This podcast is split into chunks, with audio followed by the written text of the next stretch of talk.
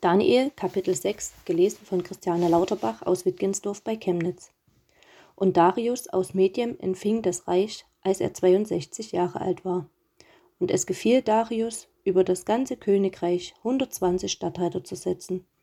Über sie setzte er drei Fürsten, von denen einer Daniel war. Ihnen sollten die Statthalter Rechenschaft ablegen, damit der König nicht zu Schaden komme. Daniel aber übertraf alle Fürsten und Statthalter, denn es war ein überragender Geist in ihm. Darum dachte der König daran, ihn über das ganze Königreich zu setzen. Da trachteten die Fürsten und Statthalter danach, an Daniel etwas zu finden, das gegen das Königreich gerichtet wäre. Aber sie konnten keinen Grund zur Anklage und kein Vergehen finden, denn er war treu, so dass man keine Schuld und kein Vergehen bei ihm finden konnte. Da sprachen die Männer, wir werden keinen Grund zur Anklage gegen Daniel finden, es sei denn wegen seiner Treue zum Gesetz seines Gottes. Da kamen die Fürsten und Statthalter eilends vor den König gelaufen und sprachen zu ihm. Der König Darius lebe ewig. Es haben die Fürsten des Königreichs, die Würdenträger, die Statthalter, die Räte und Befehlshaber alle gedacht, es sollte ein königlicher Befehl gegeben und ein strenges Gebot erlassen werden, dass jeder, der in 30 Tagen etwas bitten wird, von irgendeinem Gott oder Menschen, außer von dir, dem König allein, zu den Löwen in die Grube geworfen werden soll. Darum, o König, wolltest du ein solches Gebot ausgehen lassen und ein Schreiben aufsetzen, das nicht wieder geändert werden darf, nach dem Gesetz der Meder und Perser, das niemand aufheben kann. So ließ der König Darius das Schreiben und das Gebot aufsetzen. Als nun Daniel erfuhr, dass ein solches Gebot ergangen war, ging er hinein in sein Haus.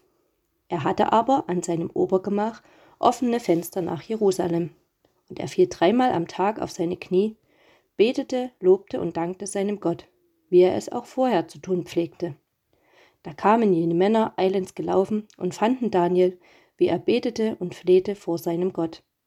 Da traten sie vor den König und redeten mit ihm über das königliche Gebot.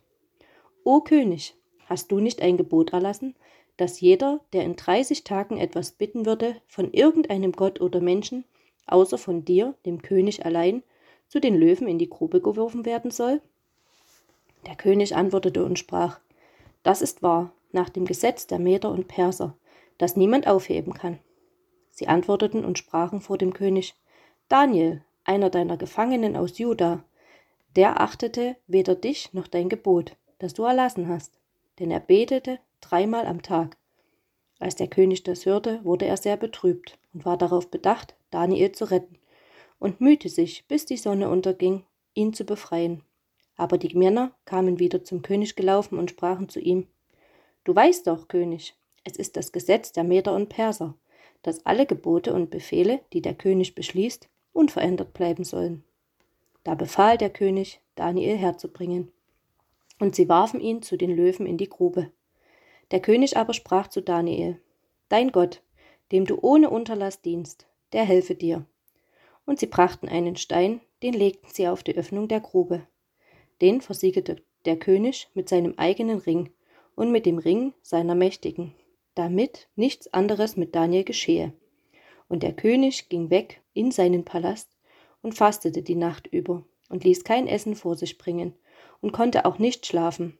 Früh am Morgen, als der Tag anbrach, stand der König auf und ging eilends zur Löwengrube.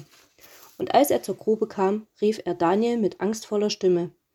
Und der König sprach zu Daniel, Daniel, du Knecht des lebendigen Gottes, hat dich dein Gott, dem du ohne Unterlass dienst, auch erretten können von den Löwen? Daniel aber redete mit dem König. Der König lebe ewig. Mein Gott hat seinen Engel gesandt, der den Löwen den Rachen zugehalten hat, so dass sie mir kein Leid antun konnten. Denn vor ihm bin ich unschuldig, und auch gegen dich, mein König, habe ich nichts Böses getan. Da wurde der König sehr froh und ließ Daniel aus der Grube herausziehen und sie zogen Daniel aus der Grube heraus, und man fand keine Verletzung an ihm, denn er hatte seinem Gott vertraut. Da ließ der König die Männer, die Daniel verklagt hatten, holen und zu den Löwen in die Grube werfen, samt ihren Kindern und Frauen. Und ehe sie den Boden erreichten, ergriffen die Löwen sie und zermalmten alle ihre Knochen. Da ließ der König Darius allen Völkern und Leuten aus so vielen verschiedenen Sprachen auf der ganzen Erde schreiben. Viel Friede zuvor. Das ist mein Befehl, dass man überall in meinem ganzen Königreich den Gott Daniels fürchte und scheuen soll. Denn er ist ein lebendiger Gott, der ewig bleibt, und sein Reich ist unvergänglich, und seine Herrschaft hat kein Ende. Er ist ein Retter und Nothelfer, und er tut Zeichen und Wunder im Himmel und auf Erden. Der hat Daniel von den Löwen errettet. Und Daniel hatte große Macht im Königreich des Darius und auch im Königreich des Kyros von Persien.